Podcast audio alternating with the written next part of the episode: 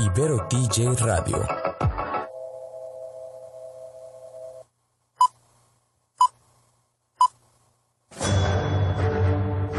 Una charla con amigos sobre los acontecimientos cinematográficos lo puedes encontrar aquí en La Esquina del Cine.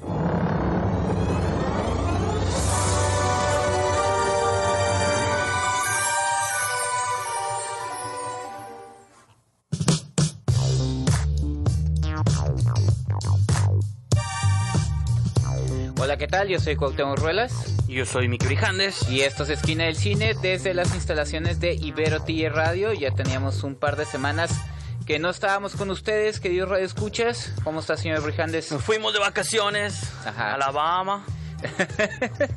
no, pues eh, hubo vacaciones institucionales, entonces este No hay que Y no ocupamos ir tan lejos para tomar el sol, ¿no? Porque Así los- es. el calor ha estado intenso aquí en Ajá. Tijuana. Y luego aquí estamos pegadito a playas, entonces pues de algún modo lo, lo supimos disfrutar. Sí, aquí estamos en la zona fresca de Tijuana. Que ya se quieren independizar playas, ser su propio municipio. ¿Tú crees? No, todavía no. Pues si Rosarito lo hizo, playas no está lejos. Creo que Perfecto. playas tiene más cara de municipio, ¿no? Ajá. Pero eh, pues el día de hoy vamos a retomar las actividades tradicionales. Vamos a hacer un pequeño segmento donde digamos como recuento de lo que vimos en estas vacaciones. Unas mini reseñas de un minuto, yo creo, de Rey León o lo que hayamos visto. Ajá. Cómo nos fue en el panel de Fotofilm también, que estuvimos por ahí También. presentes. Y pues, como mencionaba, vamos a hablar un poquito sobre la taquilla. eh, vamos a hablar de los estrenos de cartelera, como Golem, Durmiendo con el asesino o con el enemigo, no me acuerdo cómo le pusieron aquí. Ted Bundy durmiendo con el enemigo. eh, se estrenó El Golem. Se estrenó la película mexicana Conoces a Tomás. Y también este. Stuber. Se llama Stuber en inglés, pero aquí se llamó Dos Locos al Volante. Entonces, eso y unas series. Una serie muy interesante de Amazon Prime que tuvo usted oportunidad de ver, señor Vijandes. Yo vi un capítulo, pero The Boys. Así entonces, bueno, no sé si quisieras mencionarnos dónde pueden encontrarnos. Así es. eh, recuerden que nos pueden escuchar en radio.net. Ahí está la estación de Ibero TJ Radio en www.iberotj.fm. Y eh, redes sociales, eh, Facebook y eh, Facebook e Instagram es Ibero TJ o Ibero TJ Radio y en Twitter es Ibero TJ Oficial, perdón. Y a nosotros en Twitter, Facebook e Instagram en Esquina del Cine y los invitamos a que ingresen a la revista esquinadelcine.com. Vamos a un pequeño sello, Cuauhtémoc, Así y comenzamos.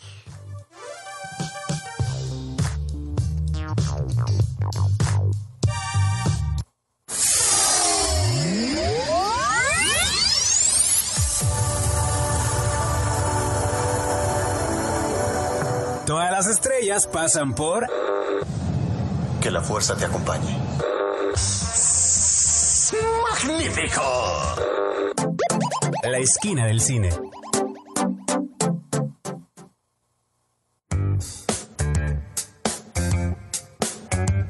Pues ya estamos de regreso aquí en Esquina del Cine. Yo soy Cuauhtémoc Ruelas. Y yo soy Miki Brijandes. Y pues, eh, ¿con qué vamos a comenzar? ¿Con qué sección, señor Brijandes, para dar ya ahora sí que el inicio oficial de este episodio después de dos semanas de estar de vacaciones? Vamos a comenzar con la famosa taquilla.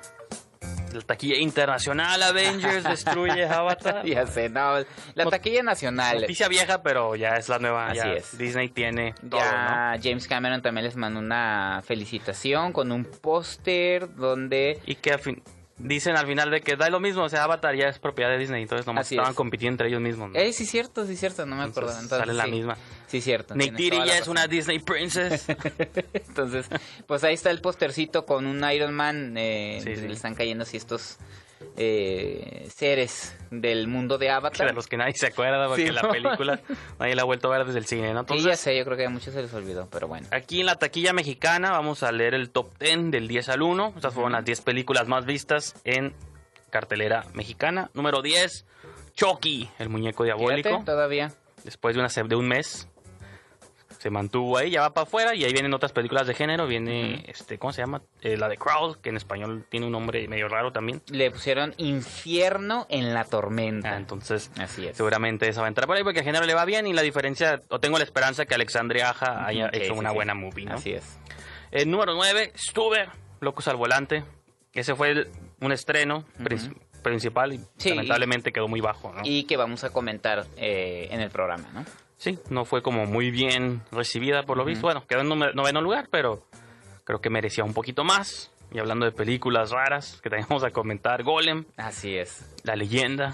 Una película que tuvo ahí ratito, eh, desde el año pasado, pues. sí, en Estados Esta, Unidos ya, está, ya existen Blu-ray, DVD, Ajá, ya exactamente. capaz que está en Netflix también, eh, Ah, americano. en Estados Unidos. Igual que la de Ted Bundy, Ujú. Y esa también la vas a comentar tú. que en inglés es la única película que voy a decir el título en español porque el de inglés está más Sí, sí, sí. complicado. Tenemos una reseña en esquina del cine.com. Sí, de, de Jorge Guevara. Ahí pueden leer un poquito de ella, pero más adelante les voy a comentar yo este un pedacito. Y de Golem también. Digo, Ujú. esa, pues el género aquí siempre le va bien. Sí. El bueno, los churros y lo, lo- y lo malo, ¿no?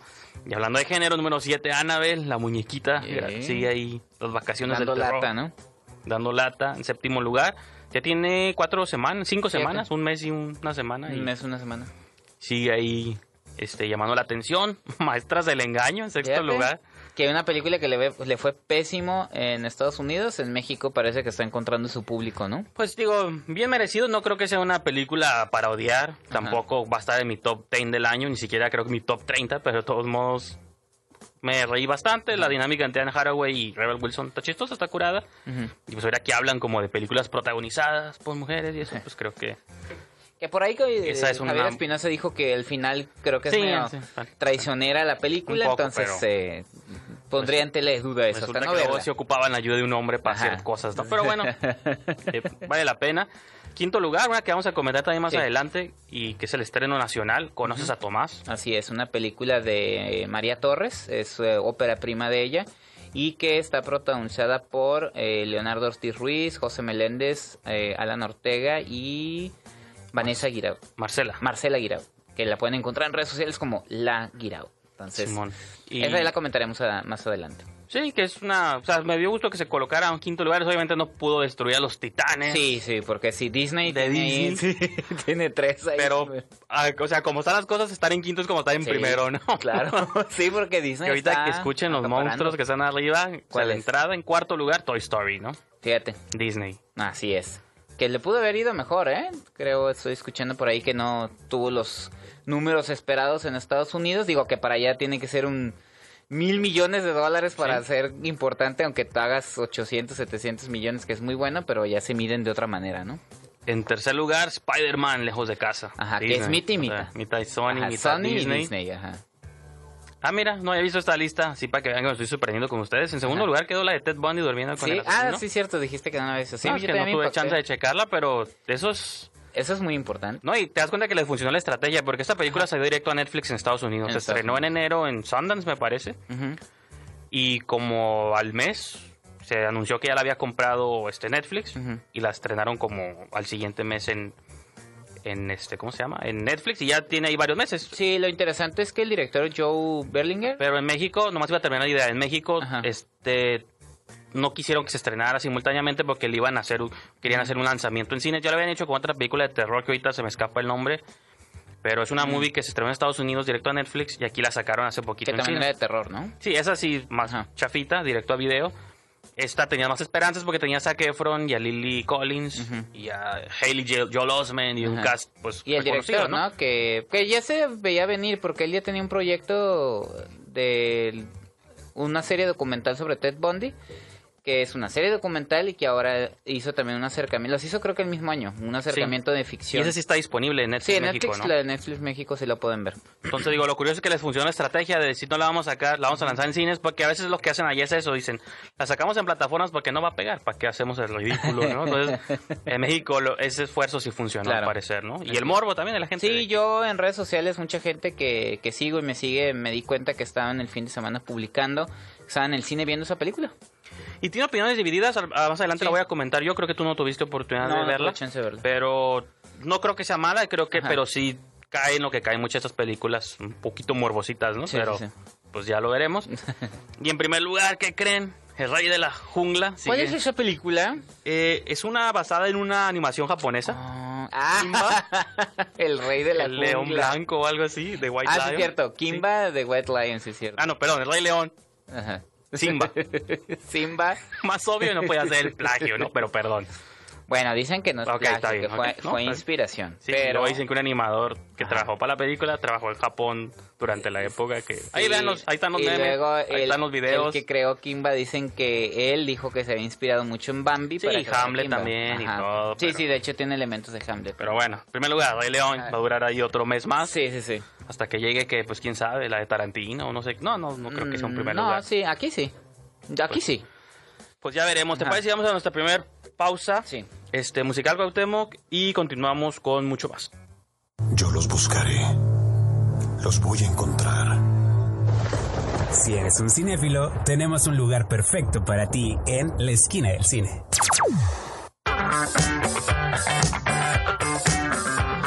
Pues ya estamos de regreso aquí en Esquina del Cine. Yo soy Cuauhtémoc Ruelas. Yo soy Miki Brijandes. Y señor Brijandes, ya pasamos la sección de la taquilla, ya nos llevamos un par de sorpresas, unas buenas y otras no tanto. Así es. Ahora, ¿qué sección nos toca? ¿De qué, va- de qué vamos a hablar? Pues- Algo por ahí tenía especial, dijo usted. No, era una sección que yo quería llamar tema vario. Tema vario, por eso es nueva. No es más. especial. Pues no nueva, más bien porque pasamos dos semanas y...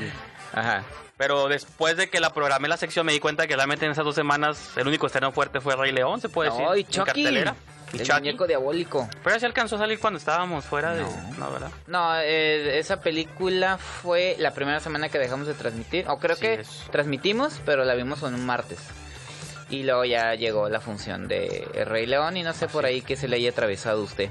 No, pues viendo, retomando ver Rápido y Furioso otra vez. Ajá. La 1 y la 2. Quiero ver si me alcanzo a ver las 20 películas antes del viernes, porque esta viene se estrena la de Hobbs and Shaw. Sí, ¿verdad? Que, que yo la considero, yo le mencioné ayer, es una, es una, bueno, para los que no nos vienen escuchando, yo sí soy, mi gusto culposo es la saga Rápido y Furioso, exceptuando la 2 y la 3 que me pasaron de noche, porque no me gustaron. Eh, pero yo sí siento que esta película la veo con malos ojos desde mi punto de vista. Es una traición de Dwayne Johnson, La Roca y Jason Statham hacia Vin Diesel. Le andan queriendo robar la franquicia. Pero yo te estaba contando, hoy vi la 2 y ahí no sale Vin Diesel para nada. Entonces Vin Diesel se la robó a Paul Walker. No, no, porque ellos se... eh, Y- La idea, no, porque la saga se perdió. Hasta en la la 4 3, regresó en la Vin 3 Diesel. regresó Vin Diesel. para robársela de los No. que ya la tenían. Y regresó Vin Diesel en un cameo al final de la película, cuando Sí, todavía no estábamos acostumbrados a los créditos finales. Dwayne Johnson. La locura es que crearon superhéroes a partir de nada, ¿no? Entonces Sí, ahí la vamos a comentar Sí, ya, semana. ya me cayó de que estoy tirando hate. No, pues digo, hay que aprovechar espacio. También tú quieras comentar unas series que viste. Hoy una que no he tenido chance de ver, que es la de los niños, The Boys. Ah, The Boys. Tú viste el piloto, ¿no? Dices el primer episodio. Sí, yo vi el primer capítulo, la cinta, digo la cinta y nomás, la serie me llamó mucho la atención. No, pero yo pensé, ¿no le ibas a comentar tú más adelante? La... No, pues esas secciones, ya más adelante vienen las Ah, películas y todo lo demás. Este, yo la, a mí me- no sabía mucho de ella. Eh, uno cuando tiene la aplicación de Amazon Prime por ahí te aparecen los avances. Sabía que estaba basado en superhéroes. A mí cuando leí un poquito la sinopsis me, me- se me asemejaba mucho como a Watchmen, como desmitificar a la figura del superhéroe, sobre todo en esta época en la que está ensalzada por el eh, Marvel Cinematic Universe. Entonces a mí siempre me ha gustado películas como Kick-Ass, como Mystery Man, que salió a finales de los Sí, sí. 90. la vida de los caballeros extraordinarios. Ajá, la Liga de los Caballeros Extraordinarios, que precisamente es de Alan Moore. Watchmen me encanta, tanto que la a él nunca le ha película- gustado ninguna No, de sus movies, ¿no? y ya dijo, ya, le se dijo, retiró, ya ya, le dijo HBO que ah, no lo mencionen absolutamente para nada, ¿no? Pero A él sí le destruyeron sus personas. Entonces, eh, también sé que Seth Rogen está detrás como productor y Que produjo Preacher también, ¿te Ajá, acuerdas? sí, que anda ahí, este, pues como adaptando novelas gráficas, ¿no? Entonces, eh, me llamó mucho la atención cuando vi el- la- los anuncios que estaban haciendo en Comic Con. Y me gustó en un panel que estuvieron los actores junto con Kevin Smith en el bote del IMDB. Y ahí fue donde me vendieron la historia. Pero no sé si quieres tú comentar algo. Yo nomás vi el primer episodio, me gustó. Obviamente esta semana la, la, la idea es terminarla. ¿no? Sí, yo creo que ya que la terminemos podemos dar como una especie Ajá. de recuento de los daños. Sí, sí, sí. Pero sí, es una desmitificación de los superhéroes. Lo que me gustó es que hablan en un mundo en el que los superhéroes ya se comercializaron. Es una especie de policía internacional que hace y deshace lo que le da su gana. Pero con una, como con una barrera, como una cortina de humo en el que son, según los héroes del mundo, pero detrás están aprovechando de este poder que tienen. Pues también es burla, o sea, esos- hacer lo que se les da su gana, ¿no? esas propuestas están suaves porque también de algún modo están como criticando. Eso es muy Watchmen, de hecho. Y bueno, no, no tienes a la mano el nombre del autor de de la novela gráfica o la serie de cómics o todo lo que se inspiró, ¿no? Pero No, bueno, ahorita si quieres tú comenta algo, igual ahorita les checo inmediatamente. hubo otra película que salió en Netflix que no sé si la tuviste chance de verla con Frank Grillo y Anthony Mackie. No, ¿te fíjate que no, llama andaba... Point Blank. Ajá, coméntala si Es quieres. un remake de una película francesa que también un poco divertida. Es como una versión un poco más chafa de Stuber porque me recordó como la misma dinámica de una pareja dispareja que tienen como que correr por toda la ciudad y escaparse de problemas y la policía luego resulta que tienen infiltrados en la policía corruptos y Fíjate cosas así. que nada más para decirlo de, lo de hace un momento, iba a decirlo, pero no estaba seguro. El autor es Garth Ennis, entonces Seth Rogen tiene, le gusta en la obra de Garth Ennis porque es el mismo creador de Preacher. Ah, ok. Ah, pues, Entonces nada más para dejarlo ahí, ya para sacarlo de la mesa, ¿no? No, y que hay muchos programas como especializados que hablan de cómics y eso decían que Preacher también Ajá. estuvo suave, nomás que como que llegó y se fue, creo que ya terminó te- la serie. Viene una última temporada, si Ajá. no me equivoco. Sí. Ajá. Ya están como terminado temporadas, ¿no? Porque Agents of Shield, que en mi vida vi un episodio, Ah, sí, cierto. también ya la cancelaron. Ah, Había salido Ghost Rider, ¿no? En la Sí. serie, que es el actor que está interpretando el nuevo Terminator. Fíjate que hay una, no sé si viste esa entrevista que hizo Kevin Smith en este barco de IMDb con un programa que se llama Carnival Row, donde Ah, sale sí, Orlando que Bloom, también es Cara de. Prime. Esa me llama la atención, fíjate, Sí, creo que es porque ya es que el creador dice que duró como 18 años con el guion ahí enlatado y que hice eso me dio carrera en Hollywood, pero no con ese guion, Sí. sino le abrió puertas como para otros Y, es- guiones. y está padre porque los protagonistas son hadas Sí. y juegan en esto un poquito los temas como son como una especie de migrantes eh, rechazados en Sí, Londres en una en un mundo no de fantasía es como es No, y como está- Harry Potter y pues está que está en el mundo real pero hay un mundo de fantasía atrás de él ¿no? Porque Cara de Levin pues parece hada en la vida real, ¿no? Sí, está Y- preciosa esa mujer. Y Kevin Smith le dice a Orlando Bloom, pues tú no sabes nada de los mundos de fantasía, ¿no? Orlando Bloom que fue pues salió en las dos trilogías Sí, ¿no? En era la- el único que repitió, de los pocos El que Señor de los. Anillos y, Y Hobbit. de Hobbit Ajá, Nunca envejeció, ¿no? Legolas el gran Legolas Así Pero es. bueno. Entonces, digo, esa era una de las tantas cosas que vimos. A la película ya no mencionaste, perdón, es porque nada más te quise mencionar lo de Ennis. Ujú. La de Frank Grillo y Anthony Mackie. Ah, no, que fue uno de estos Ah, estrenos de Netflix que era un poco similar como a lo que se hizo en Stuber, nomás que con menos seria, presupuesto. seria, ¿no? Y seria. Pero también como la policía está involucrada ahí con cuestiones así medio raras. Pero digo, pues ahí nomás fue como un repaso súper rápido de muchas cosas que vimos estos, estas dos semanas. Y vamos a ir a un pequeño segmento musical. Y hablando de hadas o actrices que parecen hadas, este viernes al parecer se estrena la nueva película de Elle Fanning, Esperemos que llegue una copia aquí. Atrapando el sueño. ¿Cómo se llama? Perseguidos por un sueño, no sé qué. Así le pusieron, que es este... Pues en inglés se llama Teen Spirit, ¿no? Teen Sería Spirit, como la ajá. canción de Nirvana, Teen Ajá. Spirit. Este, bueno, yo tuve chance de verla hace mucho, me gustó eh, bastante la película. Ya había puesto yo una canción de esa película, pero ahora quiero poner otra, como preparativos para Ajá. que la vayan viendo. Si es que llega. Entonces, si no llega, pues Sí. luego ahí búsquenla donde Ajá. buscan sus movies. Pero sí, entonces canta El Fanning y es una pieza de la película, de parte del soundtrack, y continuamos con más.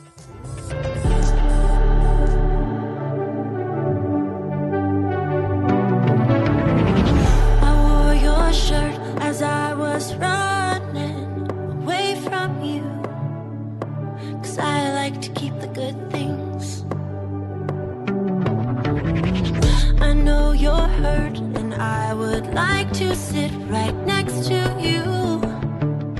But you'd only say the worst things.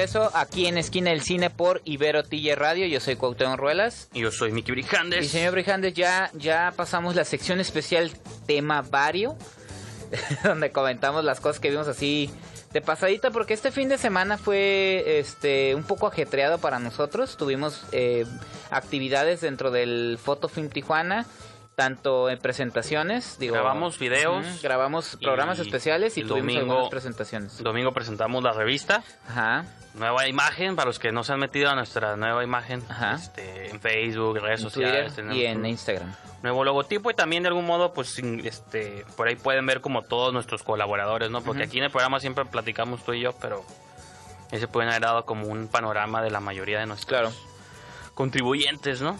Que Y pues ahí ya pueden ver ah, el día de hoy para los que nos están escuchando en vivo ya hay una hay un video donde Alberto Villescusa y su servilleta hacemos un resumen de los cortometrajes que estuvieron en competencia y un documental que se llama Cheche la vi entonces para que ingresen y, y- y vean eso y ya eh, conforme vaya pasando la semana van a ir saliendo ahí tenemos Una eh, entrevista con José Meléndez. con José Meléndez y una que tres lo- reseñas Que Ajá. justo con él hablamos un poquito o bastantito de la película que vamos Ajá. a hablar en el siguiente segmento. y ahí pueden checar sus datos Y también tenemos como varias reseñas de películas muy buenas que vienen Sí. en camino en cartelera comercial mexicanas para que estén pendientes y vean. dos de las tres que mencionamos ya tienen eh, fecha de estreno comercial Así es. Así Hay es. una que está como al aire, pero Ajá. parece que también. Claro. Pero quizás sea hasta principios del próximo año, ¿no? Es que pasa que se tarda un poquito.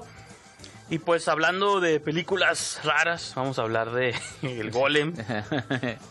Otra que también ya habías visto hace tiempo, ¿no? Sí, pues es una Ajá. movie que este de terror que yo me sí me doy cuenta, yo como sigo mucho como los cuando se estrenan en festivales, cuando las compran Ujú. compañías y que luego dicen, "No, ya está en esta plataforma y esto y lo otro." Pues El Golem es una de esas películas que dije, ah, pues esas directo a video que salieron en Estados Unidos, pero resulta que en Ah, ¿no se México estrenó en, en cine? Allá no, allá Ah, fue directo ok, a una plataforma que se llama Shudder, me parece. Ah. Que está curada esa plataforma. Tantas que entran a México y es la única que me gustaría que se hiciera Latinoamérica porque es puro cine de terror y Ok. tienen clásicas nuevas. Este, lanzan sus propias películas tipo Netflix que compran en festivales. Pero pues aquí no existe. Pues algo así quiso ser mórbido, Sí, ¿no? Pero ah, y es lo que te iba a decir apenas. No sé en qué, en qué están ahorita, pero pues Y sería... que si no entran ellos, mínimo que alguien Ajá, similar que entrara aquí a México así, pero sí, sí, sí. parece que no. Dicen, ¿qué es eso? Es muy de nicho. y a pesar de que le va súper bien en taquilla. Pues le iría bien, yo creo, una Ajá. aplicación de ese tipo. Y pues el Golem es dirigida por los hermanos Paz, así como Paz. P-A-Z. P-A-Z. Ah, ok. Doron y Joab son, supongo, judíos, también, porque la película trata Sí. mucho el tema y el mito del, Del golem. del Golem, que es una especie de Frankenstein, pero creado por la en- como La mitología, mitología o los cuentos judíos. Y la película se lleva a cabo en un pueblo indefinido, en una época indefinida, pero se entiende que es el pasado por las pelucas que traen todos los personajes. Y creo que es una movie que tenía buenas ideas. Obviamente es de un presupuesto menor a La Bruja. Y eso que La Bruja tenía un presupuesto también, También entre menor. mediano abajo. Ajá. Pero creo que la fotografía, el estilo, las actuaciones, lo que Robert Eggers trajo a la mesa fue bastante... Pues fue calidad, ¿no? Fue de algún modo de estas películas que empezaron a revolucionar el género en los últimos 4 o 5 años. Y, y digo, y yo, digo, como fan del género, yo puedo ve- ver por encima del presupuesto. Al final, la historia, qué es lo que quiere contar, por dónde va. Digo, películas como Babadook también son de presupuestos muy bajos, pero la construcción que hace Jennifer Kent alrededor es lo que vale la pena. Y aquí creo que tenía una idea suave porque es el personaje principal es una mujer que no puede tener hijos, es mal vista en la sociedad donde vive, en ese pequeño pueblo, porque pues quieren que cumpla su rol de mujer, que le dé un hijo a su marido, que sea que cumpla las labores de casa y ella no, ella está obsesionada porque dice que de niña ella vio un golem y crea como un golem que sale como del barro como niño, pues entonces va creciendo, pero mientras es niño ella empieza a ver como si fuera su hijo, pues, ¿no? Claro. Creado a partir de la nada. Hay cosas que el niño pues tiene poderes mágicos y empieza como a cometer ¿El barro fechorías. Pues eh, hizo un ritual que Ah, digo, no quiero Sí, sí, sí. ofender a judíos que no se escuchen, seguramente tiene vínculos con creencias o con cosas que ellos manejan. Yo desconozco completamente ese tema, pero asumo que hay ciertos rituales, ciertas cosas según en la leyenda del golem, pues, ¿no? Eh, a mí lo que no me gusta es que luego la película introduce unos villanos innecesarios Mm. y si se hubiera enfocado nomás en la relación madre y niño, a pesar de que es un tema que ya siento que está muy quemado, tienes que hacerlo como muy bien y ser muy creativo para que funcione. Hay como temas aledaños que a mí realmente no me funcionaron, pero es una horrible película, nomás sentí que estaba como muy por todos lados, ¿no? Y no sabe cómo cerrar como ideas suaves que abre. Y por otro lado, ya para terminar ese segmento, quiero hablarles de la de Ted Bundy durmiendo con el enemigo. Sí, que fue uno de los estrenos Sí. que ya nos dimos No, cuenta fuertes, película, a mí- porque, ¿no? Sí, a mí la película sí me gustó bastante. Este, Ok.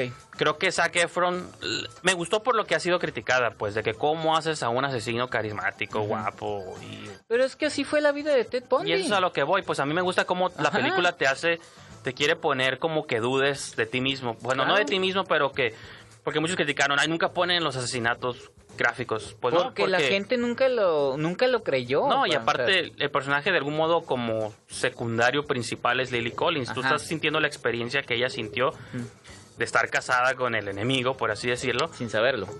Y es lo que ella sabría, ella no ella nunca vio los asesinatos y él con él ella era buena onda, tuvieron un hijo sí, sí. juntos, era el hombre ideal en casa, por eso cuando la policía llega, tu marido es sospechoso de estas cosas, dice, no. Era el chico ideal para la Sí. sociedad norteamericana. Y dice ya, pues ¿cómo? Entonces, lo curada de la Berlinger es que sí te ponen los zapatos de Collins, pues tú sabes que Ted Bundy es asesino por la cultura pop, por la Claro. historia, por los videos, por todo. Pero Lily Collins nunca supo nada de eso hasta que lo tuvo que enfrentar encarcelado, pues, ¿no? La sociedad nunca lo supo no, hasta y- después. Y también habla o sea, un poquito sobre eso, sí. pues cómo el main, cómo manejaban los medios en Ajá. aquel momento. Su, este, su juicio fue transmitido por televisión. Yo cosa te, que- esto te lo digo por el Ah, documental no, no, sí, que mismo yo no vi, Berlinger yo no vi muestra, documental, ¿no? pero Ajá, ajá. la película yo creo que sí maneja esto de un modo este muy bien. Este, y creo que sea, entiendo como las críticas negativas, pero siento Claro. que están como mal fundadas, pues o como que no aplica Mal entendidas porque también, Berlinger tenía una visión muy específica Claro. y creo que su visión se transmite, que no sea lo que la gente haya querido ver, Es diferente. porque no tiene el morbo y te lo pone como el chico carita y esa Efron aparte. Pero ese es el punto, pues, que veas que no puede. Y Guevara lo menciona en su reseña. Sí. De que a veces la maldad no viene con el monstruo, con Sí, una sí, sí. máscara o Pues es que esa era, monstruosa. esa era la particularidad de Ted Bundy. Y en sea, entrevistas Bellinger ha, ha mencionado eso, de que yo quiero, o sea, no estoy diciendo que eso está bien, al contrario, que la gente sea más precavida, que no porque alguien sea carismático y te hable bien Ajá. y todo. Él está que- bien parecido porque Ajá. sí se considera es- un hombre guapo a Ted Bundy. Y él es- chica sí, lo... sí, por eso. Le- le quería pedir un autógrafo saliendo de los juicios y eso. Entonces, mi punto es ese. Creo que está bien construida la película y entiendo por qué le fue bien. Digo, en mitad por el morbo. Pero de películas que nomás se hacen por sacar dinero, creo que Berlinger le compro que le interesa el tema, pues, ¿no? Ok. Y que tenía un statement claro detrás. Este, vamos a otra pequeña pausa, Cuauhtémoc, y continuamos con más. Ibero TJ Radio. Sonidos en común. Para una nueva conversación.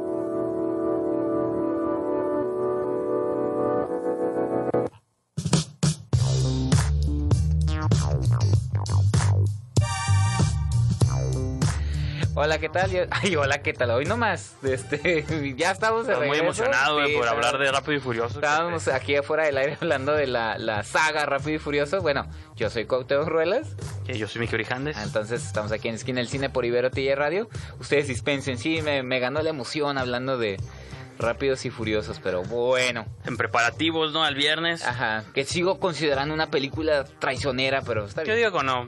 En, con puro nivel de actuación. La Yo Roca- Toreto siempre tiene que estar en la historia, perdón. Ya, está cansado ya. Vin Diesel ya que se quede con sus millones y se retire. Ya va a sacar una nueva de Riddick, no, que ya entienda que nada más va a vivir de Rápidos y Furiosos. Pero bueno, señor Brijandes, Que viva de hacer la voz de Groot y que agradezca que le dan esa chamba todavía. ok, está bien. Entonces... es malito, es malito. Ah, no, sí, es muy malo, es muy malo. Él O sea, nomás tiene una sola nota La que es Toreto sí. y se acabó. Sí, la Roca más Sí. carisma, Jason Statham está un poquito más de rango, Idris Elba ahorita nuevo. También. sí tiene rango, pero ya se, ya se apoltronó. Sí, sí, Ajá. pero bueno. Pero bueno, La batalla de los pelones este fin de semana. así es. Ahora vamos a hablar de Tomás. ¿Quién es Tomás? Así ¿Lo es. conoces? Vamos a hablar de la película mexicana Conoces a Tomás. Eh, ya comentamos, una película de María Torres, es una ópera prima. Con José Meléndez, Leonardo Ortiz Gris, eh, Alan, Nor- Alan Ortega y Vanessa Marcela. Marcela. ¿que ¿Por qué ¿Le quieres cambiar el nombre? Que me disculpe, una gran Y actriz. eso que la sigues en Marcela. Guiraud. Es que la sigo como la Guiraud. Ah, Entonces, por eso. el apellido. pero- Ajá, lo puso ella. Pero bueno, ¿de qué va? Esta película es sobre. eh, bueno, es sobre el personaje de Leonardo- Ortiz Gris. Y primero los conocemos a y Alan Ortega. Son, son dos músicos independientes que de algún modo quieren salir adelante. Tocan en bodas, Ajá, 15 años. covers. Pero acá medio experimental, ¿no? Porque tienen ahí a. bailarinas a bailarinas a gogo, donde está María Évoli. Y eh, conocemos la, la relación que él tiene con Marcela Guiraud, que es este. Ella es hermana de Tomás, que es José Meléndez, que es un chico que padece autismo. Sí. Entonces, eh, en un día, en el que él no tiene pues actividades ni trabajo porque no está- tiene chamba, no tiene chamba pues y ella Y- tiene una cirugía muy importante porque ella es médico cirujano eh, no es como sabe- su primer gran cirugía que tiene que Exactamente. hacer, ¿no? Entonces, en ese en ese caso, eh, Leonardo Ortiz Gris tiene que quedarse con. Le propone cuidar a Tomás, pero el reto es ese, ¿no? Cómo, cómo saber eh, lidiar con las diferencias que tiene eh, con su condición, pues Tomás y, el personaje de Leonardo Ortiz Gris. Y así se va desarrollando porque tienen que ir a una fiesta y se llevan a Tomás. Y es como, como una serie de eventos que van sucediendo a lo largo del día, ¿no? Sí, todo sucede como en el Kennel. Yo ponía una pequeña reseña en Letterboxd que es como Ajá. un span entre 24 36 horas, ¿no? En el día Sí, de sí, ellos, o sea, porque es todo un día y aparte Sí. una madrugada y que pasa algo. Este, sí, lo que tú sabes es que creo que te plantea bien los dilemas internos que tiene cada personaje, tanto Leo con sus problemas con su banda, su amigo también que quiere que peguen y conozcan un productor, por su parte Fernanda o Fer que le llaman, ella también pues es como pues estudia medicina, va a hacer su primera Sí. cirugía importante tiene que lidiar con eso y aparte pues de algún modo tiene que cuidar a su hermano. Leo como quiere ser el novio buena onda. Y yo, pues yo te lo, Aparte es, es una buena persona, Sí. el personaje de Leo. te o dice, sea, yo te lo realmente cuido, es una buena te persona. lo cuido pues que tiene. O sea Ajá. qué tan difícil puede ser. Ajá. y ya se empieza a enfrentar como a pasar 24 horas pues con un chavo que este diagnosticado con autismo. Entonces y interpretado por José Meléndez y entrada creo como película te sorprende como en ese aspecto nosotros que hemos tenido chance de conocer a José pues creo que es una buena El rango que tiene, una excelente pues. actuación de Sí, su parte sí, o sea te pierdes tanto en el personaje pues y creo que eso es bueno para él y por otro lado, creo que como mencionas tú la película, pues es una película que tiene, o sea, no hay villanos, no hay realmente... El pro- Simplemente es la vida. sí, es que pasa en la Ah. vida de las personas Sí.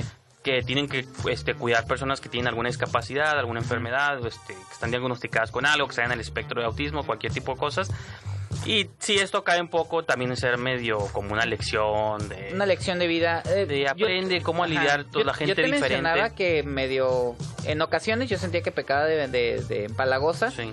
Pero creo que saben Sí, equilibrar no hay un- Lo saben equilibrar que no termina por afectar a la película. Pues, Sí, porque no hay maldad por ningún lado, repito, pero estamos acostumbrados a películas que Sí, siempre que- un problema o alguien se muere o, O mismo José lo dice en, en la entrevista, ¿no? Las películas mexicanas que terminaban en algo como trágico. Bueno, acabamos de ver Chicuarotes que, Ah, sí. que andan, que está mucho en la línea de esas películas donde todo es tragedia, tragedia, tragedia, tragedia hasta caer en el fondo.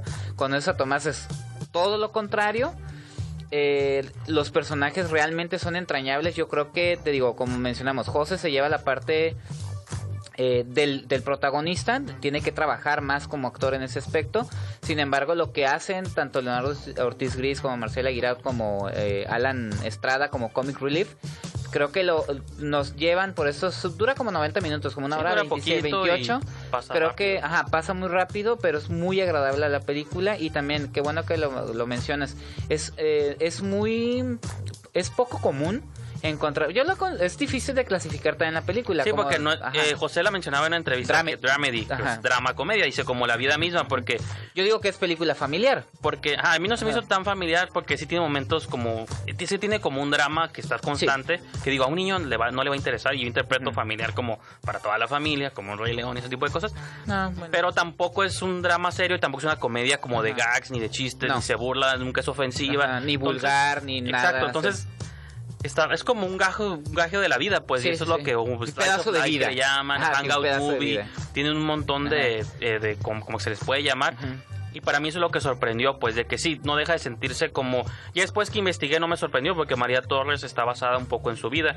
No es que sea biográfica, pero ella tiene un hermano que también este, está diagnosticado con autismo, entonces casi casi ella es Fernanda y plasmó como Ajá. sus vivencias y con su... Y su hermano sería Ajá. Tomás, ¿no? Ajá, entonces este, en el Excelsior lo comentó todo esto, digo, real. Para que la chequen en la. Entonces, también por eso la película se siente honesta y se siente real, claro. porque estaba, lo hizo alguien que sí se ha pasado por esa situación y seguramente ha lidiado de que tiene su hermano se lo tiene que cuidar gente que no está como en condiciones o apta para entender este entender la situación y ella es la que tiene como que venir a instruir. Entonces, eso es como quizá lo único negativo que yo vería, pues que se siente como una lección de qué hacer en caso de Y negativo pero tampoco es algo malo. entre- entrecomillado, Sí, ¿no? que Digo, tampoco es algo ven, pero- malo. ajá, exactamente. Ah, bueno, sí nos, sí nos ven, ven ahora. estamos en Facebook Live, entrecomillado, pero sí, creo que es una, es una buena apuesta del cine mexicano, incluso le fa- eh, favorece en el sentido de que el público también puede identificar que el cine mexicano le está apostando a otros géneros. Ya escucharán después nuestra reseña también de otra cinta que viene por ahí Sí, mexicana. me está las- sorprendiendo Sí, muchas cosas que he estado viendo estos De- días en, el, en las propuestas del cine mexicano, Ajá. sobre todo aunado a estas controversias que luego que todo se parece, que todo Que- es igual, no, y que que nadie antes decían, nada. todo es drama, después todo es comedia romántica, pero ahora nos damos cuenta. Y sobre todo en géneros Sí. no habituales, ¿no? O sea, en drama ya sabemos que México sí produce buenos dramas y comedias Ajá. chafas también, ¿no? Sí, sí, sí. Pero que ahí em- se empiece a abrir ruta un- el cine como más familiar, como dices tú. Y de corte más- comercial. Y de corte comercial creo que es un, hay un panorama interesante es. surgiendo, ¿no? Vamos a otra pequeña pausa musical, Cuauhtémoc, que esta canción es de la película Stuber, que vamos a comentar más adelante, y continuamos.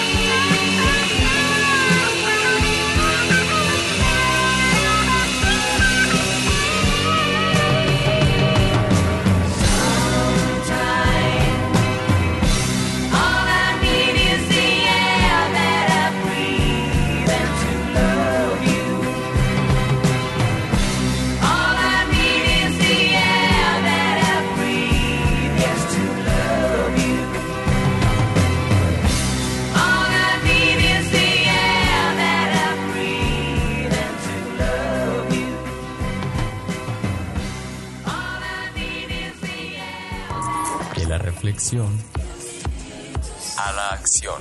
Ibero TJ Radio es la alternativa.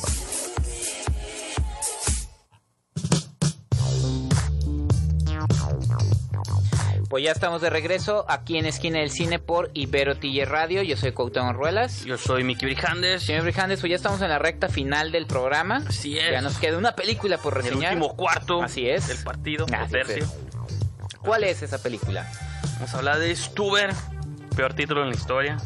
Dos locos al volante. No sé si sea peor eso o no. Pues es que ya ves que nos habían platicado en alguna ocasión que las distribuidoras eh, buscan o, o tienen una una varias opciones para escoger los títulos. En el caso de Stuber porque la película misma es un juego de palabras entre el nombre del protago- de uno de los protagonistas que se llama Stu y que trabaja como conductor de Uber, entonces sus compañeros de trabajo le dan carrilla, bueno, que tiene dos trabajos, pues, ¿Habrá sido pagada por Uber la película? quién sabe, probablemente sí, pues Porque, no- porque le está dando... Uber no queda mal, al No. contrario, se ve que los choferes de Uber... se esfuerzan por ser buenos, por ser dar un buen servicio. ¿no? Bueno, en Estados Unidos, porque acá como Ah, que no, ya les sí, anda aquí. medio valiendo también. Que si quiere que lo lleve siempre. Pues sí, está el- Pues sí, ah, no, yo que digo, a lo mejor lo Ah, cancela. No, no, ya está aquí, señor, lléveme. Ya estoy arriba, ya llévenme. ¿Y a dónde va? Pues ahí dice. Oh, pues iba por donde mismo entonces. Pues sí, por eso dice. Oiga, me está fallando el, el- Póngale usted, ¿no? Y ahí Sí, me va diciendo. si lo dejo aquí, va a agarrar otro taxi. no, pero no bueno. tan así, pero. Ah, no, no, ya exageré. Ya parece sketch esto. Sí, pues. No, pero es tú, por los, tiene dos trabajos el protagonista, entonces eh, trabaja en una tienda como eh, Costco, por así decir. Y, eh, Pues es como de artículos deportivos, Ajá, ent- y hace de Uber, entonces sus compañeros le dan carrilla y le dicen Stuber. Entonces, por eso... bueno, su jefe principalmente, que es un estúpido, ¿no? El, tipo. Sí, sí, sí, que luego ya que se le caen las defectas y dices, no, pues está peor, sí. pobrecito. Entonces, eh, nada más mencionar por eso los títulos, pero bueno, ¿de qué va la película? Este, el actor Kumail Nanjiani. Kumail Nanjiani es Stuber, quien, este, pues está preocupado porque el- últimamente no le ha ido muy bien su Y servicio le de Uber. ponen una estrella, ¿no? Y eso, Ajá, y eso pues te va bajando los sí. puntos. Y al mismo tiempo conocemos al eh, policía que es interpretado por Dave Batista, que después de un suceso eh, trágico entre la captura de un criminal que Sí, está... hay un cameo interesante al Ajá. principio que no les quiero arruinar. Sí, para que Yo sé que nadie la vio y ni la van a ver, pero hay- ¿Quién está curada porque es un cameo relacionado al universo en el que Dave Batista juega. Ajá. Entonces, Exactamente. yo no sabía que salía esa persona y dije, No, "Ah, yo mira, tampoco, yo Está tampoco. suave. No venían los créditos al principio, No, ya que se estrenó, es que ya es- vienen es los que es créditos. la sorpresa, pues, de que no sepas que, ah, mira, agarraron a otro guardián de la galaxia. Y- Uh, ya dije demasiado, ¿no? ya, Dije, ya, no. ya, descúbranlo ustedes. Pero eh, Dave Batista, después de, este suceso trágico en el que no pueden capturar un criminal, pues eh, resulta, pues la edad también la, le, Sí, lo sí. ha alcanzado, tiene una cirugía de ojos. Y, y, Pero pues, se le hace justo el día. el día que, le, que un soplón le dice, ¿sabes qué? Fulano fecha, fulano lugar, digo, fulano hora, fulano lugar va a estar ahí. Y pues, ¿qué es lo que tiene que hacer? Pedir un Uber. Que su hija le enseña, la hija Ah, de cierto. Batista apenas le enseñó, mira, mijo, ahí te Ah, agarras porque es un Uber". policía rudo que Sí, no. él es de la Sí, sí, vieja la guardia, él no sabe nada de la modernidad, él todavía resuelve todo a golpes. Sí, sí, sí. Tipo como la de Shaft que vimos hace poquito, pues de que él Ajá. todavía es...